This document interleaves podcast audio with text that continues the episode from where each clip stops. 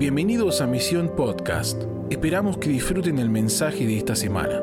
Para tener más información de este podcast y otros recursos, visita www.misioninstituto.com.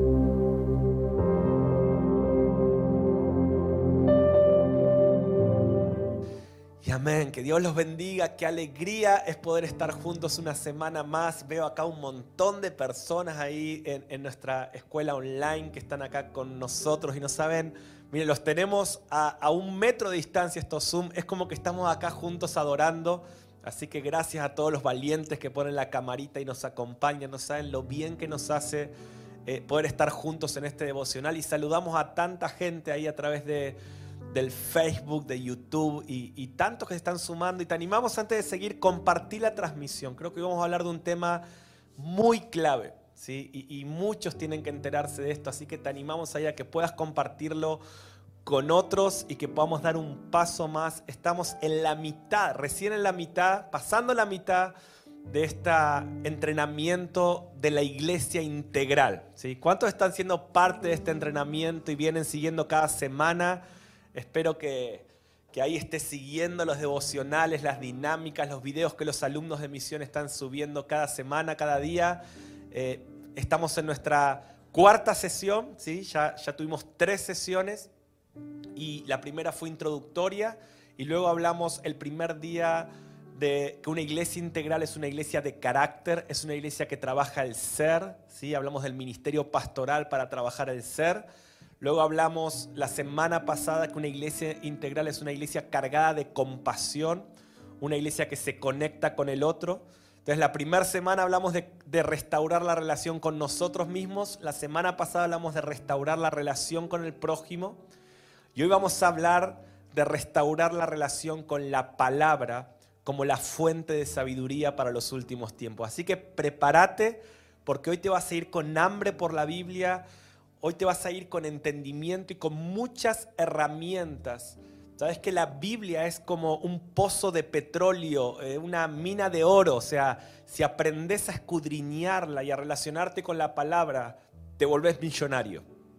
Pero no de dinero, sino de revelación. Porque créeme que la revelación tiene más valor que todo el oro del mundo.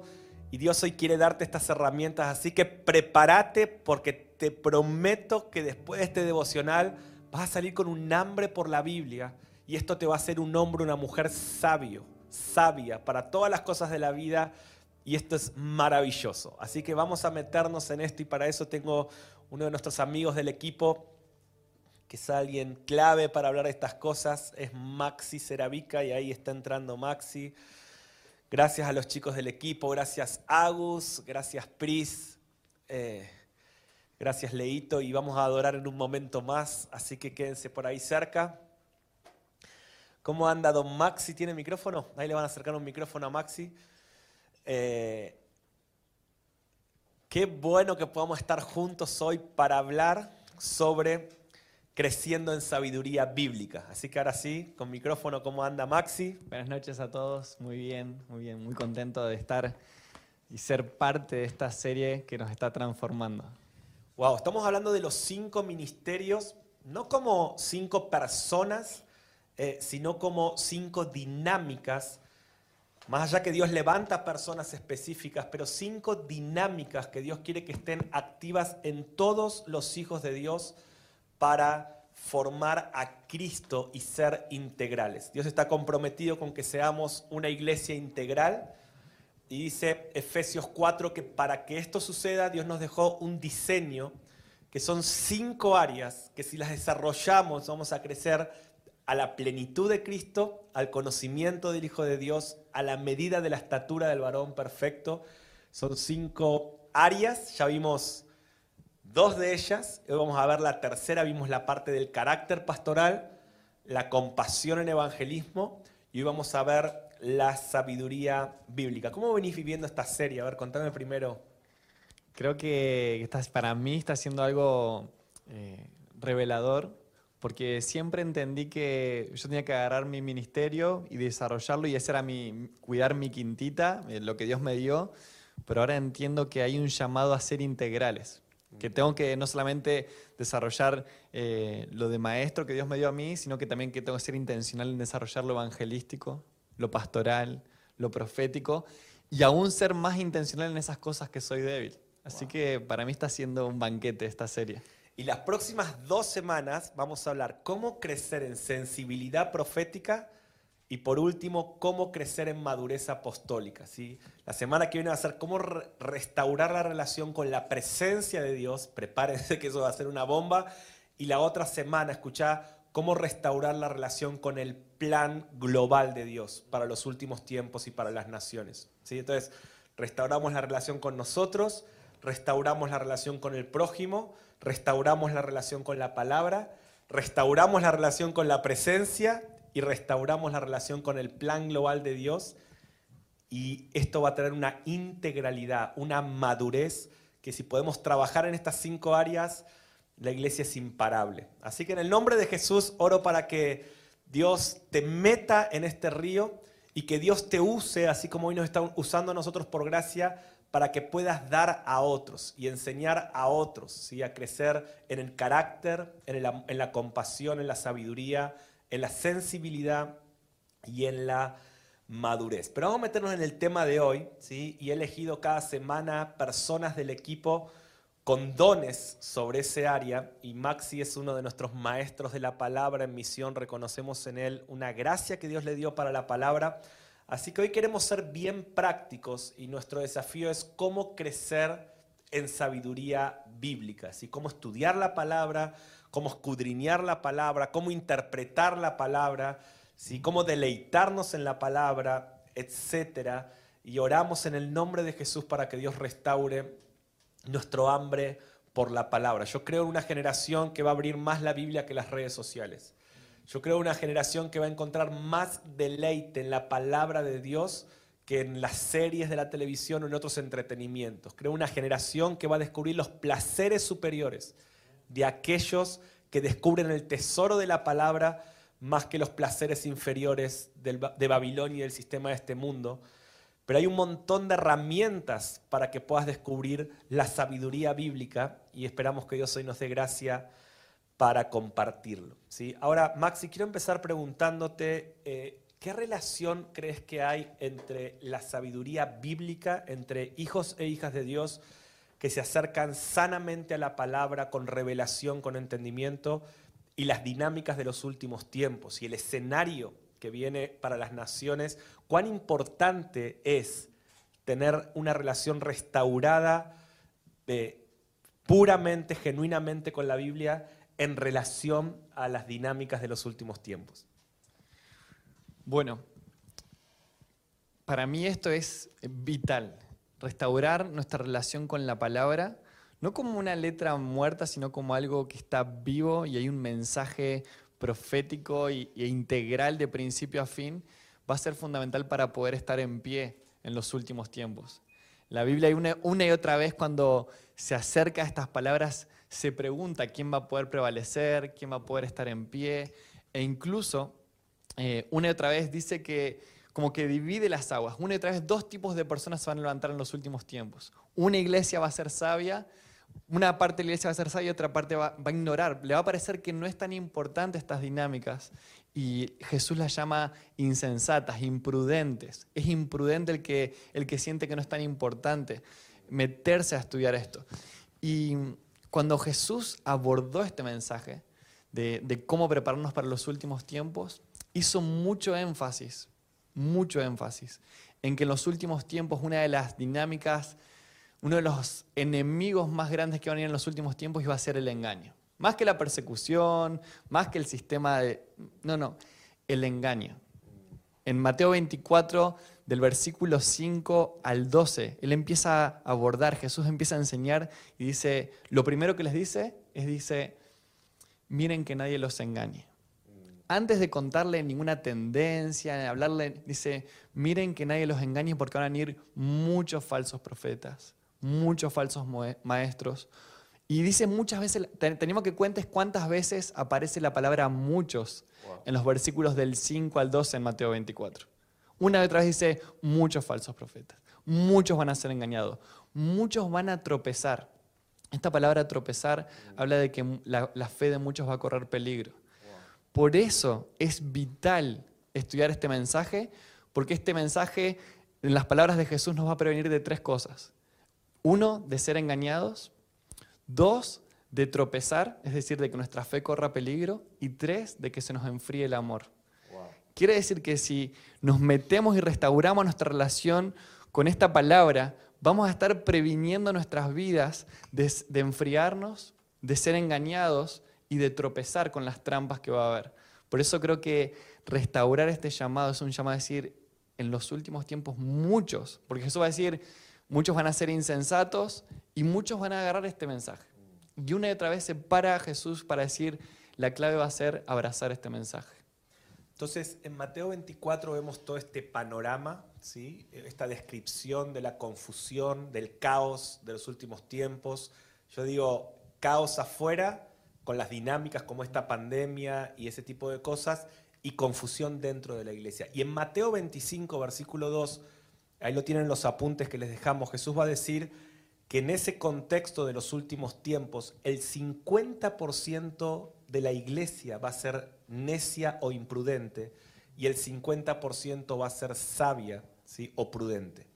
Entonces es muy bueno entender que en los últimos tiempos todo, esta, todo este engaño y todo lo que va a pasar va a encontrar a estos falsos maestros, y, hoy me imagino por las redes, y, Jesús está hablando de la globalización, dice, este muchos quizás tiene que ver con que Jesús sabía el acceso que hoy íbamos a tener a cualquier voz, y de vuelta el énfasis es, va a haber muchas voces, pero la única manera de no ser confundido es que escuchen esta voz, ¿sí? esta voz que tengo acá en mi mano. Esta es la voz de la sabiduría y este es el filtro de absolutamente todo. Entonces me gusta esta definición de sabio, que sabio es quien se alinea a la palabra de Dios. No hay otra fuente de sabiduría que la palabra de Dios. ¿sí? Y, y la palabra de Dios, tu relación con la palabra de Dios determina tu nivel de sabiduría. Entonces, ¿querés ser sabio? Necesitas crecer en tu relación con la palabra. Y y hay, va a haber dos avivamientos en los últimos tiempos. Yo pensaba en estos días, por un lado Dios dice, va a haber un avivamiento del reino de Dios, pero algo que meditaba Maxi es que cuando Dios trae un avivamiento, todo se aviva, se aviva. O sea, en otras palabras, un verdadero avivamiento aviva el cielo y el infierno, porque se aviva el cielo, pero el enemigo reacciona a eso. El libro de los hechos es un libro de avivamiento del cielo, pero también del infierno, ¿no? de persecución, de martirio, de ataques. Entonces tenemos que entender esto. Dios va a traer un avivamiento, una iglesia integral, pero esa iglesia integral también va a manifestar el infierno. Satanás no se va a quedar con los brazos cruzados. Y una de las estrategias que más va a usar Satanás en los últimos tiempos es el engaño y la confusión. Y la mejor manera de ser libre de esos es aprender a crecer en sabiduría bíblica. Entonces la gran pregunta de hoy es cómo crecer en sabiduría bíblica. No, y esto que decías, eh, las dos cosas van a crecer juntos. A veces no tener una comprensión del mensaje nos puede llevar a creer que todo va a ir solamente cada vez mejor o tirar para el otro lado, que todo solamente va a estar cada vez peor. Y Jesús dijo, el trigo y la cizaña van a crecer juntos. Ustedes encárguense de hacer crecer el trigo. La cizaña también va a crecer. El mundo va a, estar, cada vez más en oscuridad, pero la iglesia va a brillar, va a resplandecer en los últimos tiempos. Por eso es necesario adoptar la narrativa bíblica. Mm. Porque si no podemos creer que cada vez va a estar todo solamente mejor o que solamente cada vez va a estar todo peor. Y las dos cosas van a suceder juntos hasta el día de Jesucristo en que Él va a separar y va a provocar estas dos cosechas que va a ser grandioso. Amén. Entonces queremos decirte esto. Necesitamos eh, perfeccionar potenciar y fortalecer nuestra relación con la palabra viva de Dios a través del Espíritu Santo. ¿Sí? Anota esto por ahí. No importa si sos maestro, teólogo, querubín, arcángel, no sé, no sé cómo te consideras, sea cual sea tu posición, necesitamos fortalecer la relación con la palabra viva de Dios a través del Espíritu Santo para lo que viene. No, es una opción, es imprescindible. Y, veo muchos pastores hoy cursando en misión y quiero decirte, la mejor manera de fortalecer a la iglesia para lo que viene es que los guíes a restaurar estas cinco áreas, su carácter pastoral, su compasión por el prójimo, su sabiduría bíblica, su sensibilidad profética y su madurez apostólica. Esa va a ser la iglesia, escuchen bien, no es que va a sobrevivir en los últimos tiempos, que va a brillar, que va a alumbrar, que va a hacer temblar el infierno. Hay una iglesia victoriosa en los últimos tiempos, pero no es casualidad, es una iglesia integralmente preparada y, la, palabra de Dios es clave. Entonces, Maxi, Vamos a, seguir ahí los, apuntes que, les pasamos, pero ¿cómo crecer en sabiduría bíblica? Y vamos a hablar de cuatro formas prácticas para crecer en sabiduría bíblica. Muy bien. La primera, queremos darte herramientas prácticas. Ojalá puedas agarrar y si están a ser armas con las cuales yo voy a crecer en esta sabiduría. Y la primera arma, y, y está en el primer lugar a propósito, es la primera, es que necesitamos estudiar desde la intimidad. A mí me encanta este primer versículo que les pusimos ahí, porque estaba este escritor del Salmo, eh, estaba eh, lidiando con un tema difícil. Estaba luchando con Dios con sus pensamientos de por qué hay personas que, que trascienden la vida siendo malvados y estaba que por qué iba a pasar en los últimos tiempos con ellos y no podía entender.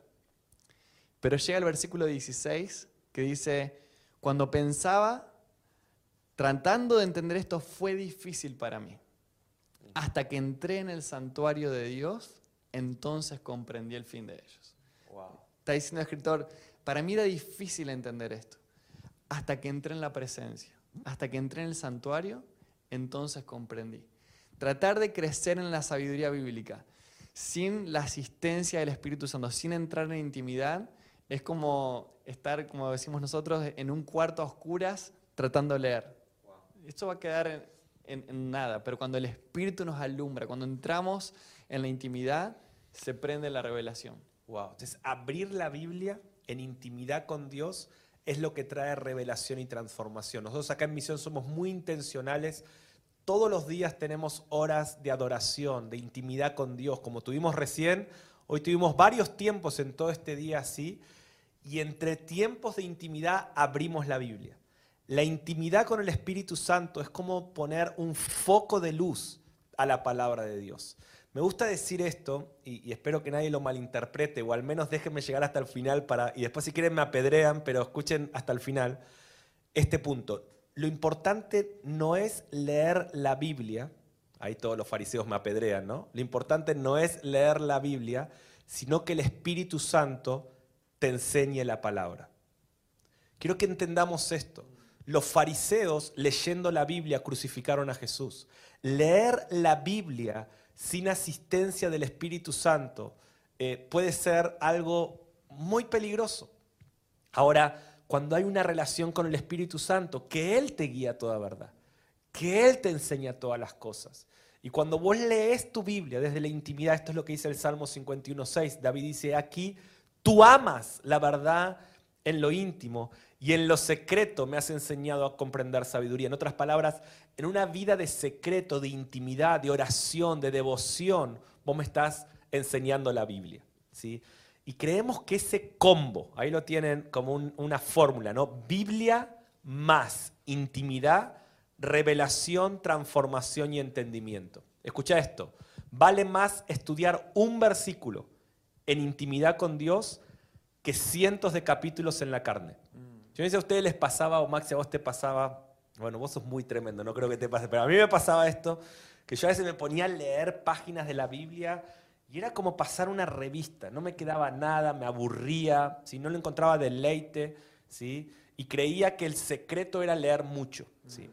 Y, y me, di, me fui dando cuenta que cuando Dios restaura tu intimidad con el Espíritu Santo, un solo versículo, con la sensibilidad, y la asistencia del Espíritu Santo puede transformar tu vida y te da un deleite, te da un deleite que te hace adicto a la palabra de Dios. Yo me volví adicto a la palabra de Dios desde, desde que lo hice desde la intimidad, desde una conversación con Dios. Por eso algo también importante, que anotes esto, que la Biblia es una conversación con Dios.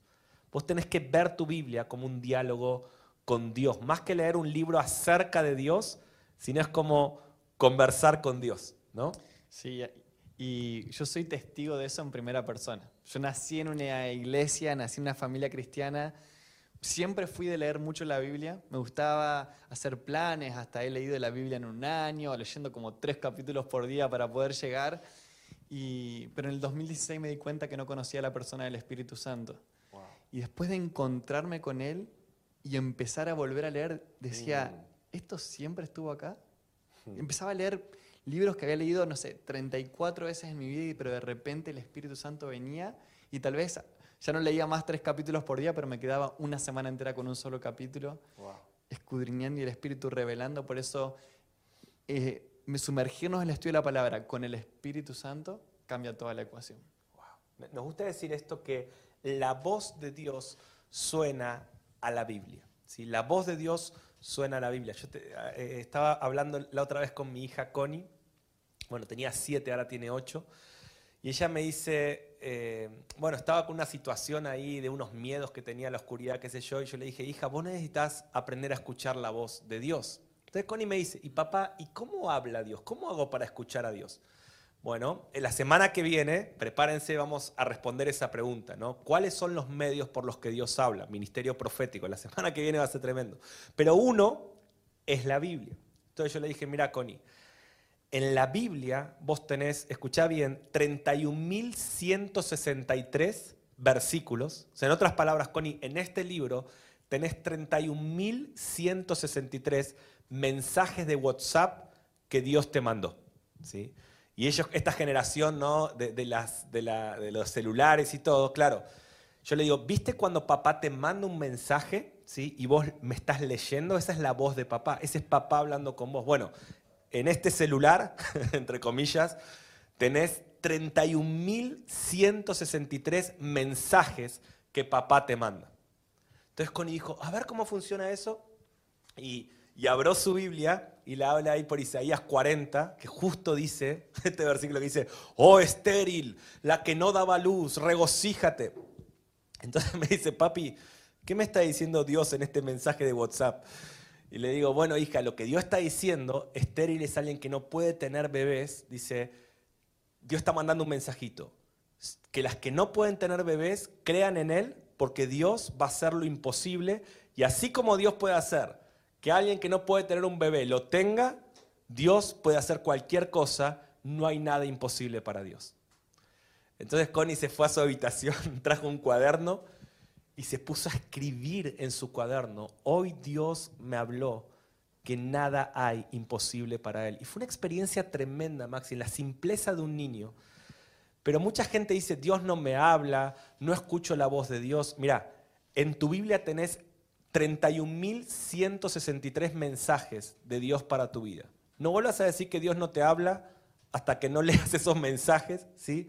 Y no empieces a responder. La Biblia es una conversación con Dios y, Dios quiere que nos acerquemos de esta manera desde la intimidad, llenos del Espíritu Santo y, y te vas a volver adicto a su palabra. Buenísimo, buenísimo. Queremos darte otra herramienta más. Número dos, no solamente nos acercamos a la, a la Biblia en intimidad, sino que quiero que aprendas este principio. Queremos que aprendas esto. Necesitamos sumar verdades para encontrar la verdad. Miren lo que dice el Salmo 119, 160. Dice, la suma de tu palabra es verdad. La suma de tu palabra es verdad. Y por eso es clave que entendamos que la Biblia no son pasajes o libros o versículos separados que escribieron un montón de personas, sino que es un cuadro completo. Es, nos gusta decir esto como las, es un rompecabezas, que está compuesto por un montón de piezas, pero que forman una sola cosa. Yo no sé cuántos de ustedes han armado eh, rompecabezas. Yo creo que armé una sola vez uno muy grande, como de mil piezas. A nosotros nos encanta. con- Sí, con ustedes subieron fotos ahí en la cuarentena armando. Y el que arma eh, rompecabezas se da cuenta que es necesario entender que todas las piezas son una parte fundamental. Y hay piezas que no sabes dónde van, viste que estás buscando. Pero me encanta que hay piezas que tienen todos los contornos para poder formar el marco. Y son piezas que nos ayudan a poder armar Y es clave a la hora de armar un rompecabezas la tapa. La tapa del rompecabezas es clave porque te muestra el panorama completo. Y yo siento que hay una generación que perdió la tapa del rompecabezas. Entonces agarra piezas eh, desconectadas y no sabe de dónde van, de qué son parte. Pero yo creo de todo corazón que Dios está levantando una generación que está formando, que está pagando el precio de armar el cuadro completo, para que los que vengan detrás cada vez que agarren una pieza digan, ah, yo sé cuál es el cuadro completo. Yo sé que esto es parte de algo más grande. Por eso, sumar la verdad, la suma de tu palabra es la verdad.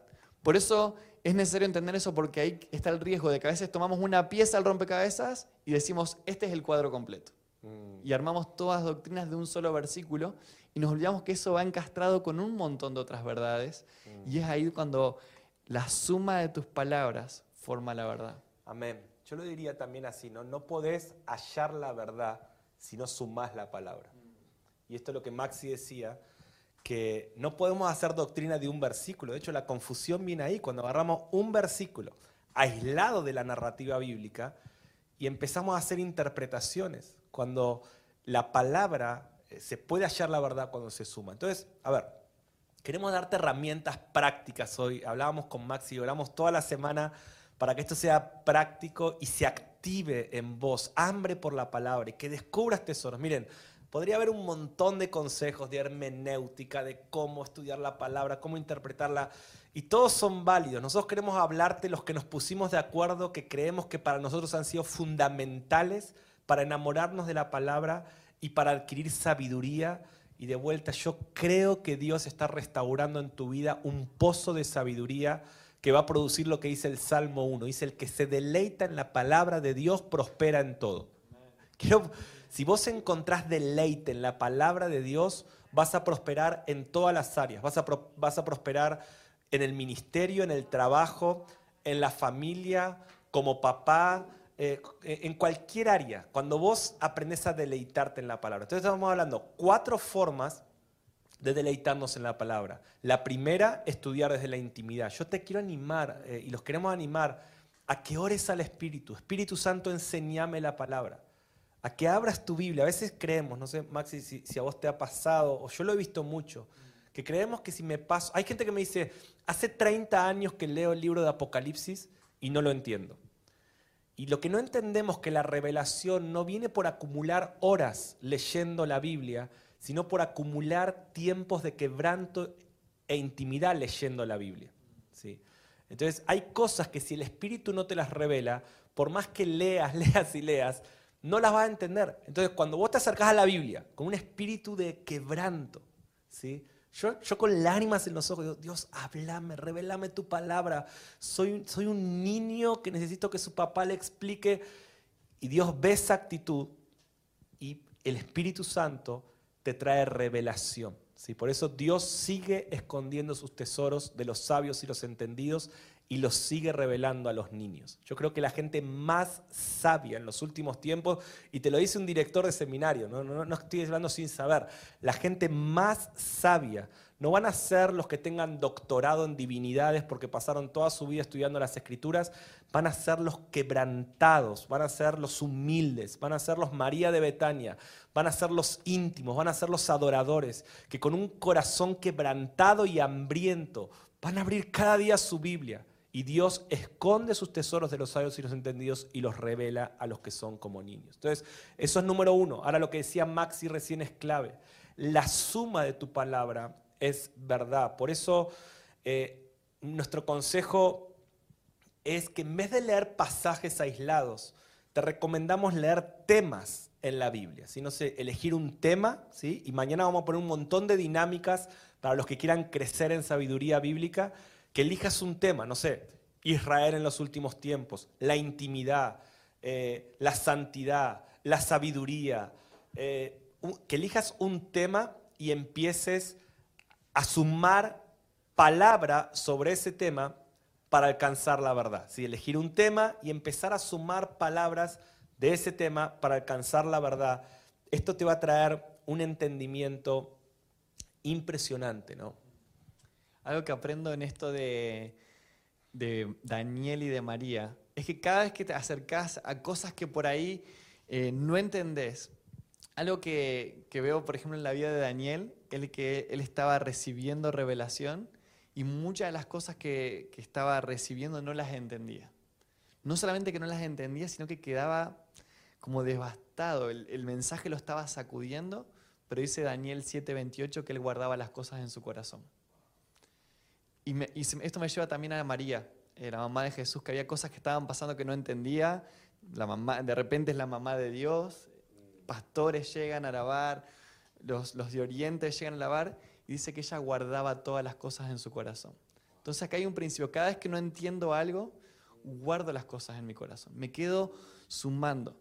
Esta semana escuchaba esto, eh, cada vez que no entendemos algo, quedarnos orando orando la palabra. Algo que hacemos mucho en misión y mañana vamos a estar 24 horas mm. haciendo esto es cantar y orar la palabra. Mm. Cada vez que te acercas a un pasaje que tal vez no entiendas, cantalo, oralo. Porque es como meterse en un océano que uno no, no conoce todo el océano, pero mientras va buceando, empieza a descubrir. Por eso empezá a sumar, empezá a sumar pasajes sobre ese tema que Dios está hablando. ¿Qué te está hablando hoy? ¿Qué te está hablando Dios? Empezá a buscarlo en la Biblia, a sumar y dejar que esto te sacuda y aún aquellas cosas que no entiendas, guardarlas en tu corazón. ¿Qué es guardar en el corazón en lo práctico? Me quedo masticando, me lo quedo orando. Hay un poder, Marian, que he descubierto en hacer pequeñas oraciones cortas de la palabra. Agarrar versículos y orarlos. Mm. El otro día con los chicos de tercero del internado agarramos un pasaje que era que, el Dios de paz nos llene de alegría y gozo. Dijimos, nos vamos a mantener orando esto. Entonces, durante el día agarras una oración cortita, un pasaje, un versículo, y me lo mantengo orando. 24 horas. Me, voy me levanto y digo, hoy que el Dios de esperanza me llene de alegría y paz. Estoy yendo al trabajo, que el Dios de esperanza me llene de alegría y paz. Y es ahí cuando empiezo a agarrar versículos, la palabra, le empiezo a orar, le empiezo a cantar que algo se activa, entendimiento y revelación. Esta es una herramienta práctica. Agarra un versículo, empezá a orarlo, empezá a cantarlo. Wow. yo me está agarrando un hambre por la palabra. Mm. Esto es como cuando alguien te describe un plato de comida, ¿no? Y a vos te está como cayendo la mm. decís, ah, quiero comer ese plato. Bueno, hay gente que le gusta mucho comer la comida y otros le gusta mucho también comer la palabra, ¿no? No solo de pan vivir el hombre, sino de la palabra que sale de la boca de Dios. Pero a mí me agarra hambre por la palabra, porque quiero que entiendan algo. Uno enseña lo que sabe, pero imparte lo que es. Y hay cosas que estamos enseñando, pero hay cosas que están siendo impartidas en medio de esta charla. Y yo quiero decirte que vas a salir con mucho hambre por la palabra. ¿Sabes lo que sentía Maxi mientras hablaba?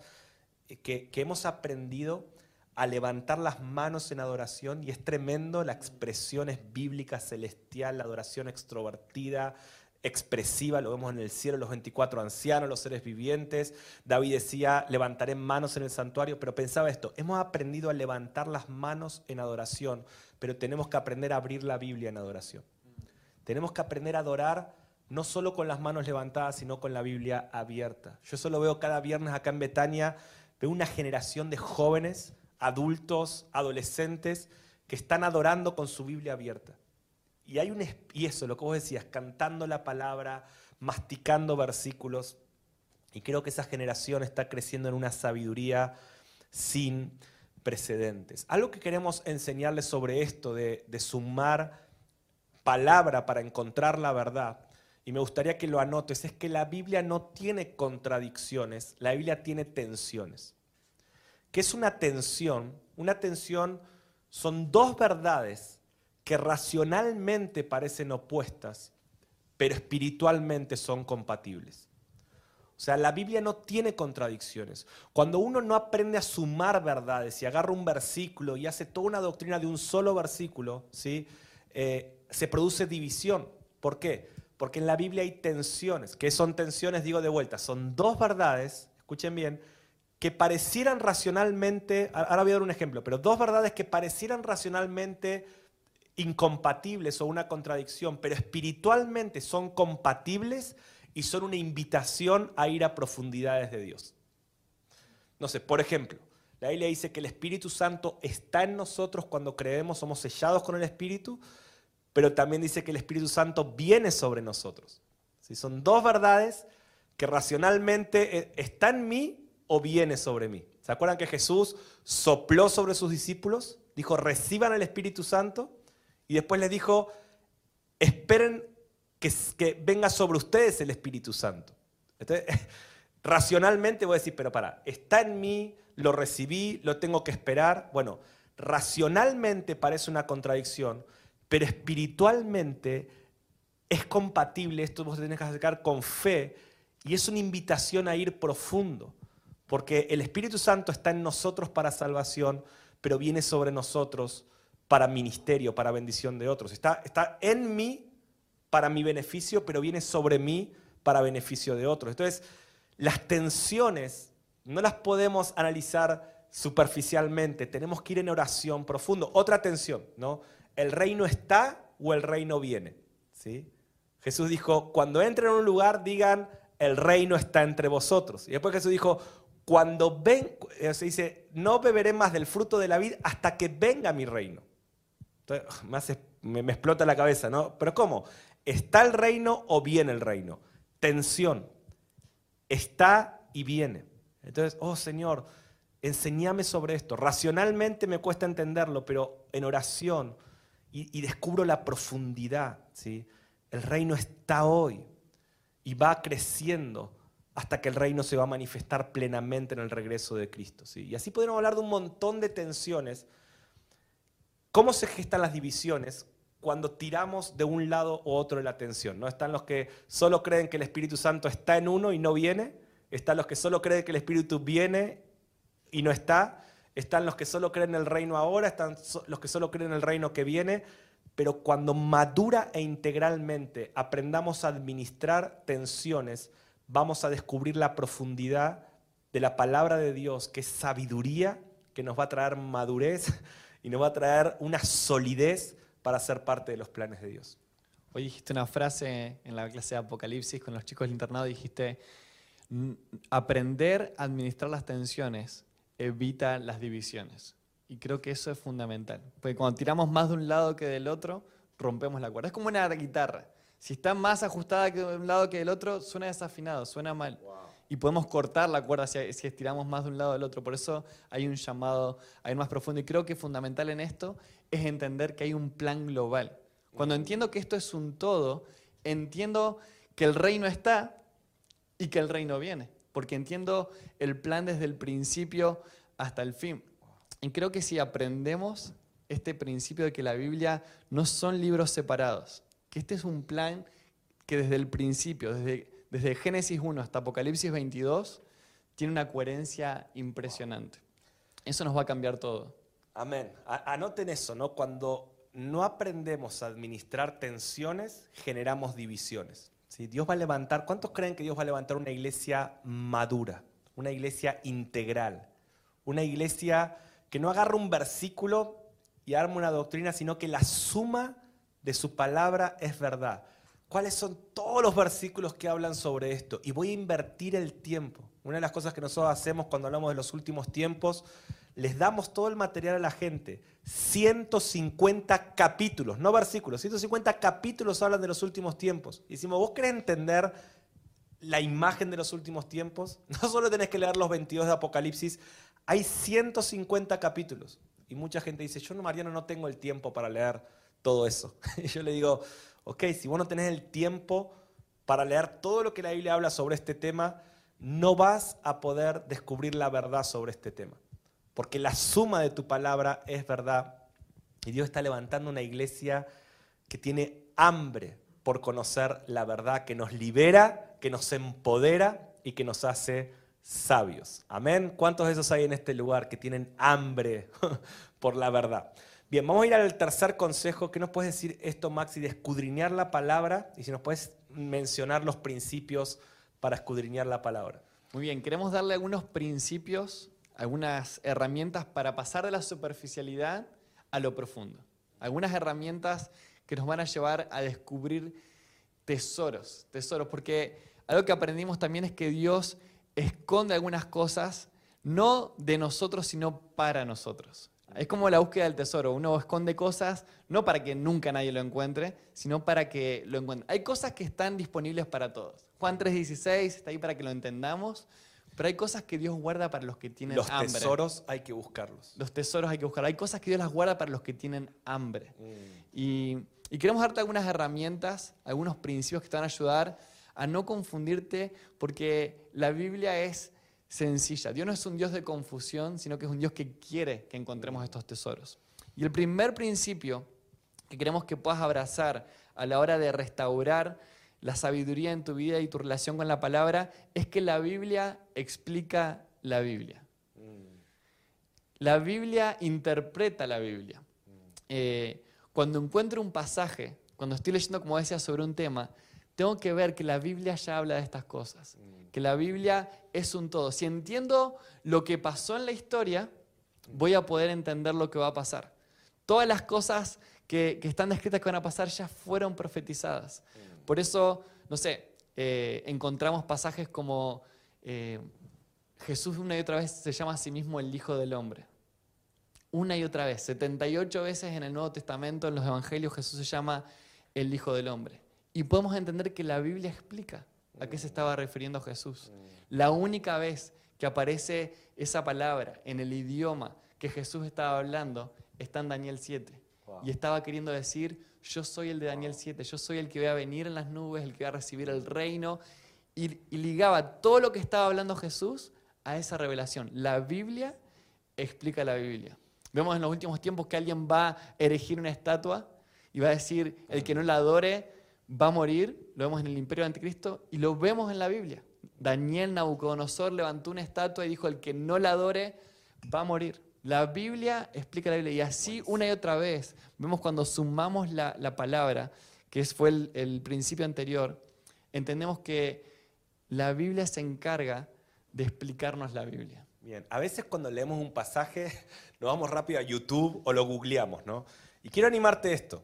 Gloria a Dios por Google y por mucha gente que nos ayuda, pero antes de preguntarle a Google sobre un versículo, pregúntale a la Biblia. O sea, anda a fijarte. ¿Hay otro versículo que hable sobre esto? Yo te aseguro que la Biblia tiene más sabiduría que Google.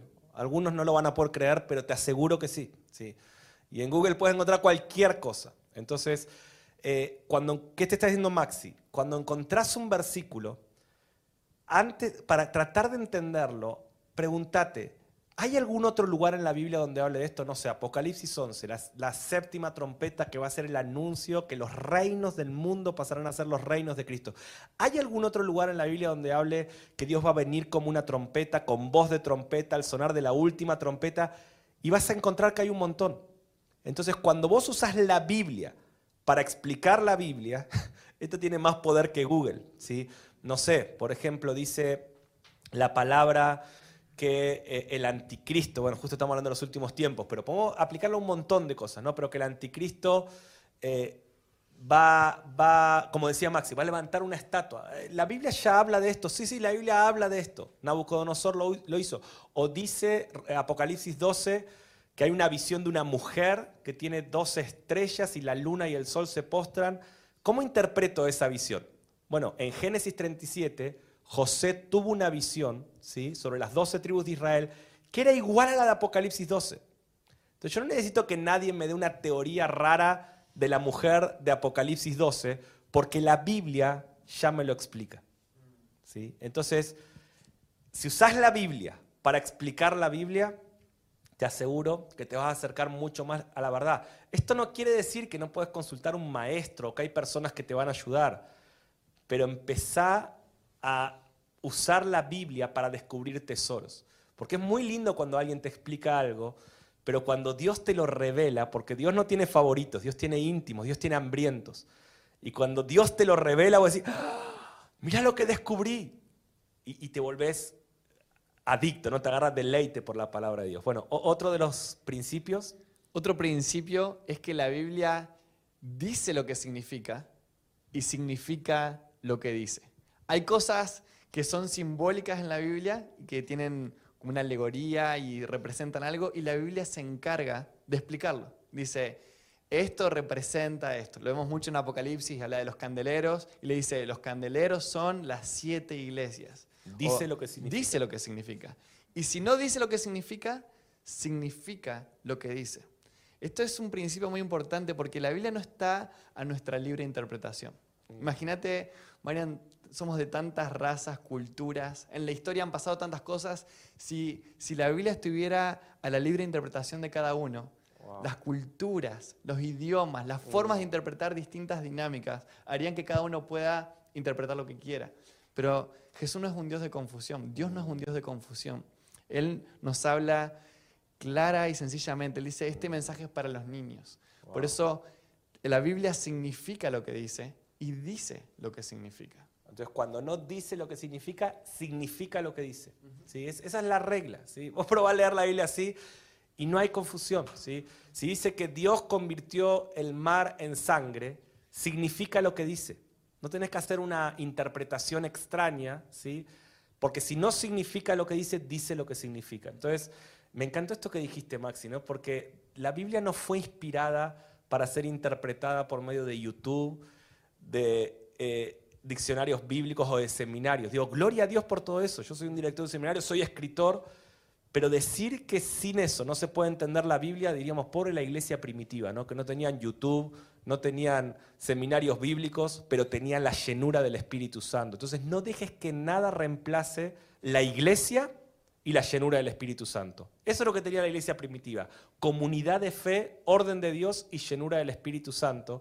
Y yo de vuelta, usa todo para complementar. Yo lo uso, puedes usar un diccionario bíblico, puedes escuchar a un maestro en YouTube, pero que el fundamento de tu fe ¿sí? lo encuentres en la palabra de Dios, no en lo que alguien dice. No fundamentes tu fe en lo que alguien dice, porque la Biblia no fue inspirada para eso. Y cuando la religión dijo que la Biblia era confusa y solo se podía interpretar así, se generó un caos terrible. ¿sí? Gracias a Dios, Dios nos restauró de esto y tenemos que caminar en esto. ¿sí? La tercera regla que Sí, tenemos... Una sola frase Sí. quiero decir esto.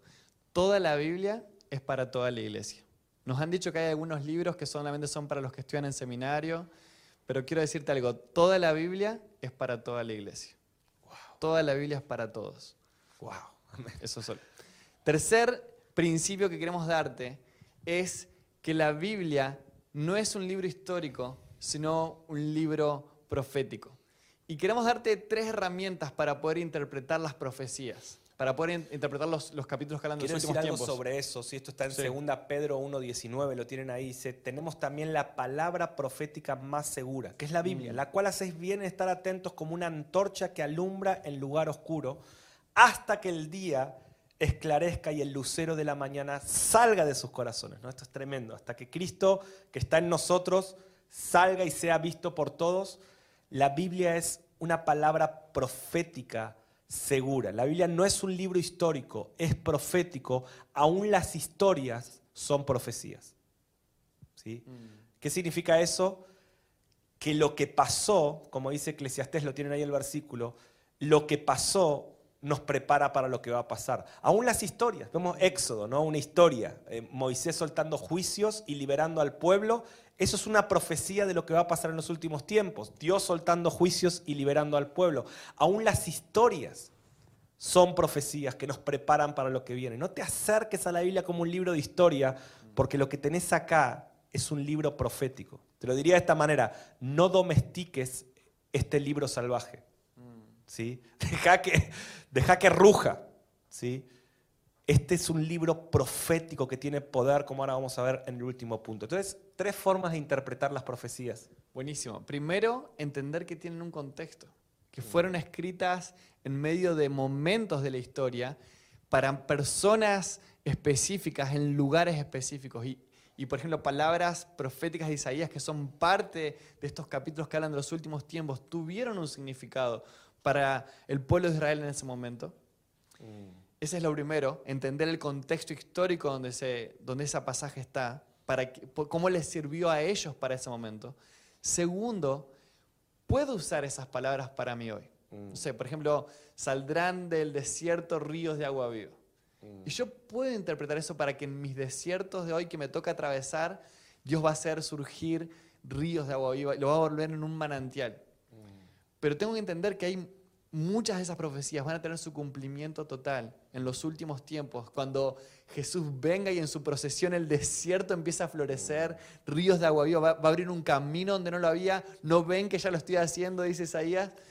Claro que lo puedo usar para mí hoy, pero en tercer lugar, estas palabras van a tener su cumplimiento en los últimos tiempos. Por eso te repaso. Primero, entender el contexto en el que se escribió. ¿Qué significado tuvo para ese momento. Segundo, claro que puedo hacer de eso algo que me bendiga hoy espiritualmente y darle una interpretación que me sirva para mí hoy. Pero tercero, tengo que entender que esto va a tener su cumplimiento total antes del regreso, en el regreso o, o, después del regreso de Cristo. Y esto te desafiamos a que lo hagas con toda la Biblia, ¿sí? No solo con las profecías de los libros proféticos, con toda la Biblia. Mira, agarrar, no sé, mañana, Salmo 23. Lee el Salmo 23 y anotate al lado. Número uno, ¿Qué significó en su momento? Bueno, David era un pastorcito de ovejas y él entendía que las ovejas tenían que ser guiadas y, eso tenía un contexto, ¿no? David, pastor, nada le faltará, aunque anden por el valle de la sombra de muerte, el pastor las protege, contexto. Número uno, contexto. Número dos, ¿qué aplicación tiene para mi vida hoy? Que Dios es mi pastor, nada me falta. Aunque esté en medio de una pandemia, no temeré mal alguno. Su vara y su callado me infunden aliento. Entonces, número uno, contexto. Número dos, aplicación para hoy. Y número tres, como es una profecía, aplicación para los últimos tiempos. Bueno, en el momento más oscuro, Dios se va a revelar como el pastor de sus ovejas, como el príncipe de los pastores. Aun cuando haya persecución en el mundo, no temeremos mal alguno. El bien y la misericordia nos seguirán todos, todos los días de nuestra vida hasta el fin. Entonces, miren, con el Salmo 23 te hiciste un banquete, y ese es bien conocido. Cada versículo, probalo, háganme caso, o sea, prueben eh, esto de agarrar un versículo y ver qué significaba en el contexto, qué aplicación tiene para mí hoy y qué sentido tiene para lo que dice la Biblia sobre los últimos tiempos. Y créeme que vas a crecer en mucha sabiduría, ¿sí? Y vas a prosperar mucho. Y, cuando empieces a hacer esto, vas a descubrir tesoros que vas a decir, ¡Ah! yo quiero hacer esto más seguido. Y, vas a ver, vas a ver menos series de Netflix y vas a abrir más la Biblia. Espero que nadie se me manifieste ahora que dije eso, ¿no? Pero vos acordate, cuando vos descubras el tesoro de la palabra y el poder de la palabra, te vas a, vas a tener mucha hambre por más. Bueno, estamos llegando al final Ahí tienen todo el material, pero queremos hablar del último punto que es el que más nos interesaba impartir. Así que... Creo que lo más importante es darle espíritu a la letra. Miren, quiero hablarles de, desde mi experiencia. Toda mi vida fui cristiano, eh, pero no fue hasta que entendí que este libro estaba vivo. Mm. Que ahí, 2 Corintios 13 dice, la letra mata, pero el espíritu da vida. Yo antes de chocarme con este entendimiento, de acercarme a la Biblia como un libro que estaba vivo, luchaba con algunas cosas, eh, tenía pecados que venían a través de mi vida, pero desde que me encontré con la vida de este libro, con la persona que es este libro, ya hay cosas que digo, no tiene, ¿cómo me voy a permitir esto? Ya no, no, hay, no tienen lugar en mi vida. Porque dice 1 Juan 3.3 que quien tiene esta esperanza, Cristo en nosotros es esperanza gloriosa. Los que se llenan de la palabra se llenan de Cristo y los que tienen esta esperanza se purifican a sí mismos. Este libro está vivo. tenemos esto que dijiste vos, este libro es salvaje. Por eso creo que entender esta dinámica de que este libro es tremendo y acercarse no a un libro, sino a una persona. Este, esto está, esta persona, Jesús es el verbo, es la palabra. Nos llenamos de Jesús y lo único que podemos esperar cuando nos llenamos de la palabra es gloria porque Cristo en nosotros es esperanza de gloria. Wow. Yo quisiera que te vengas, Agus, si estás por ahí, porque eh, algo que me impacta, que conocer la Biblia es conocer a Jesús. ¿sí? Eh, él es la palabra. ¿sí? Y toda la palabra, ¿te acordás cuando Jesús va camino en Maús con aquellos dos? Dice que Él les empezó a decir todo lo que la palabra decía de ellos. ¿Y qué pasó? Les empezó a arder el corazón. Dice, ¿no ardía nuestro corazón cuando este hombre nos leía la palabra. Ahora, estos fariseos habían leído mucho la Biblia y no les ardía el corazón. De vuelta, te arde el corazón cuando Jesús te enseña la palabra. ¿sí? Y yo quiero animarlos a esto. Este es un libro sobrenatural. ¿sí? ¿Saben la autenticidad de la Biblia? Ahí lo tienen, se los dejamos los apuntes. La Biblia está escrita con un margen de 1500 años entre el primero que escribió y el último libro que se escribió. 1500 años de diferencia. Está escrita por 40 personas, son 66 libros, escuchen bien, ¿eh? escrito por 40 personas distintas en tres continentes distintos, en tres idiomas distintos, ¿sí? Y cuando alguien reunió todo, tiene una coincidencia perfecta, perfecta, sobrenatural. O sea, yo les quiero preguntar esto, ¿qué posibilidad existe de que yo agarre a 40 personas, los separe por 1500 años y les diga, escriban 66 libros, vos dos, vos tres, vos uno, vos, a vos te voy a poner en África, vos en Asia, vos en Europa, ¿sí? vos vas a hablar arameo, vos griego, vos hebreo, y en 1500 años nos vemos y junto los 66 libros a ver si tiene algún sentido. ¿Sabes que mi papá cuenta, mi papá es pastor, ¿no? Mi papá es mi pastor y nada me faltará. No, mi papá, él cuenta que, eh, que cuando él se convirtió, dice que tenía un amigo en el trabajo y él empezó, mi papá le empezó a hablar de la Biblia. Dijo, no, estoy descubriendo la Biblia, que es la palabra de Dios. Y el amigo del trabajo le dijo, ¿quién te dijo si la Biblia no la escribieron tres borrachos para complicarle la vida al mundo? y mi papá siempre cuenta esa anécdota.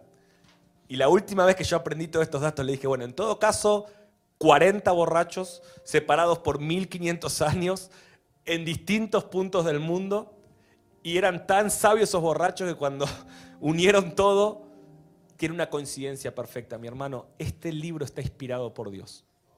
Esto es sobrenatural. Esto es, esto es una de las evidencias más visibles de la existencia y la realidad de Dios. Y, cuando, y cuando te sumergís, te enamorás. Y dice Hebreos 4:12, ¿no? Dice, la palabra de Dios es viva y eficaz. Viva. Esto está vivo. Guarda que este libro es peligroso. Te transforma, te sana. Esto está vivo. Satanás no los quiso robar. Esto que tengo en la mano cambió mi genética, mi vida. Dice, mire lo que dice, dice, es más cortante que toda espada de dos filos y penetra hasta partir el alma y el espíritu. Esto, esto parte el alma y el espíritu. Las coyunturas y los tuétanos. Saben que los tuétanos es donde está la genética, es la médula. Dice, la palabra de Dios llega hasta lo más profundo de tu ser y discierne los pensamientos, transforma los pensamientos y las intenciones. Déjenme contar este testimonio rápido. Leí un estudio que se hizo en Estados Unidos, que pusieron a tres personas es un estudio de epigenética. La epigenética es, eh, es la tendencia de nuestros genes. Son, es un estudio sobre los factores que operan en nuestro entorno y en nuestra vida que, eh, que influyen a nuestros genes para que nos comportemos de tal o cual manera. Por ejemplo, ¿qué factores hacen que la gente le guste más los vicios, ciertos vicios, ciertos deseos? ¿sí? Es, la epigenética es el estudio de cómo funcionan los genes y qué es lo que altera nuestros genes para que tengamos distintos deseos. ¿sí? Y en este estudio de epigenética ponen a tres personas, escucha, por 30 días seguidos, uno a leer un libro de psicología, otro a leer un libro de política y otro a leer la Biblia, y los controlan en esta universidad por 30 días. Y el estudio arroja que el que leyó el libro de política y, el libro de psicología, su epigenética no tuvo ninguna variación, pero el, estudio arroja que la persona que estuvo leyendo la Biblia por 30 días, su epigenética fue totalmente alterada. O sea, ¿qué te quiero decir, mi hermano? Y, y a ver, no necesito ver ese estudio. Hebreos 4.12 lo dice. Dice, esto está vivo. Toca tus tendencias, toca tus pensamientos. Esta semana estábamos orando con Max y él me decía, yo, yo, yo he experimentado esto. Él me decía, a mí estos últimos años, acercarme a la Biblia con todos estos principios me ha purificado, ha roto pecados, ha, cambiado patrones de pensamientos. Y creo que una iglesia integral es una iglesia que ama la palabra. Ser como Cristo es amar la palabra. ¿Qué hizo Cristo 30 años? Sus primeros 30 años estudió la palabra. Dice que él discutía, a los 12 años, él discutía con los maestros, ¿no? Mucha gente dice, tenemos que hacer lo que Cristo hizo. Buenísimo, sí, esos tres años, sí, amar al prójimo, ya lo hablamos, predicar, claro que sí. Pero ¿qué hizo Cristo 30 años? Estudió la palabra. Y, fue tan transformado, por eso Cristo todo el tiempo usaba la palabra. Por eso cómo él hacía arder el corazón y abría los ojos a través de la palabra. ¿sí? Y, queremos orar para que Dios restaure tu hambre por la palabra. Creo que es uno de los tesoros que la religión nos quiso robar. Pero el que se deleita día y noche. Me gustaría, Max, si puedas terminar hablando ahí del Salmo 1 o, o, o lo que sientas para cerrar. Queremos terminar orando este pasaje, más que cualquier otra cosa. El Salmo 1 dice que el que medita en la palabra de día y de noche va a ser como un árbol, plantado junto a corrientes de aguas. Y esto es muy grande porque las promesas que da son hermosas. Dice, su hoja no cae. La Biblia profetiza que vienen tormentas, vientos y lluvias wow. sobre todos. Pero los que pongan su firmeza, sus raíces en este libro, que no es un libro muerto, sino que es una persona, los que vayan a la fuente de agua viva que es Cristo, su hoja en medio de esta lluvia, estos vientos y estas tormentas no van a caer. No solamente sus hojas no van a caer, no deja de dar fruto en cada temporada. Yo quiero profetizar que si vos te mantenés meditando en este libro de día y de noche, tu fruto no va a faltar. Por tus frutos vas a ser conocido, tu fruto no va a faltar. Pero no solamente eso, en todo lo que emprendas vas a prosperar. Pero no en la prosperidad que este mundo, de este mundo define prosperidad. Prosperidad según el cielo es estar lleno de Cristo, lleno de su revelación. Porque cuando estamos llenos de Cristo, lo único que nos queda esperar es ver gloria, su gloria. Todo lo que hace prospera. Dios te dice hoy, ama mi palabra, deleítate, encuentra deleite. No lo hagas por obligación, no lo hagas por culpa.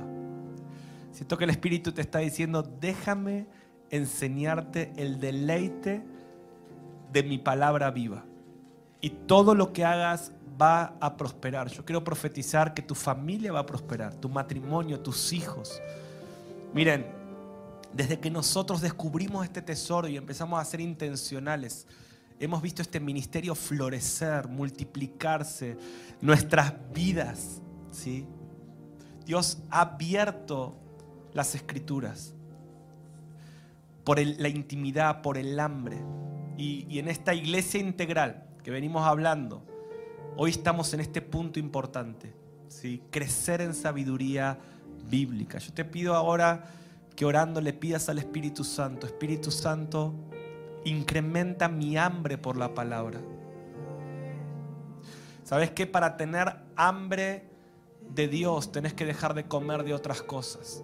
Quizás te has llenado con otras cosas, pero Dios te dice, yo he puesto en tus manos profecías vivas que cambian tu epigenética. Muchas de las luchas que estás perdiendo las vas a ganar por las armas que yo te he dado. Úsalas, úsalas. Comienza a orar la Biblia, comienza a leer las palabras. Mañana en Betania, ahí conectado desde tu casa, abre tu Biblia, pasa tiempo meditando, inquiriendo, escudriñando. Yo quiero profetizar, nosotros no tenemos ni plata ni oro. Hay muchas cosas que no tenemos, algunas Dios nos dio por gracia y una es esta, hambre por la palabra, espíritu de revelación y sabiduría. Tener hambre por la palabra es tener hambre de Cristo. Queremos oír tu voz, queremos oír tu voz, queremos oír tu voz. Queremos oír tu voz. Gracias por escucharnos. Esperamos que este mensaje te bendiga y transforme tu vida para manifestar el reino eterno en las naciones. Te invitamos a suscribirte y compartir este contenido. Para más información visita www.misioninstituto.com.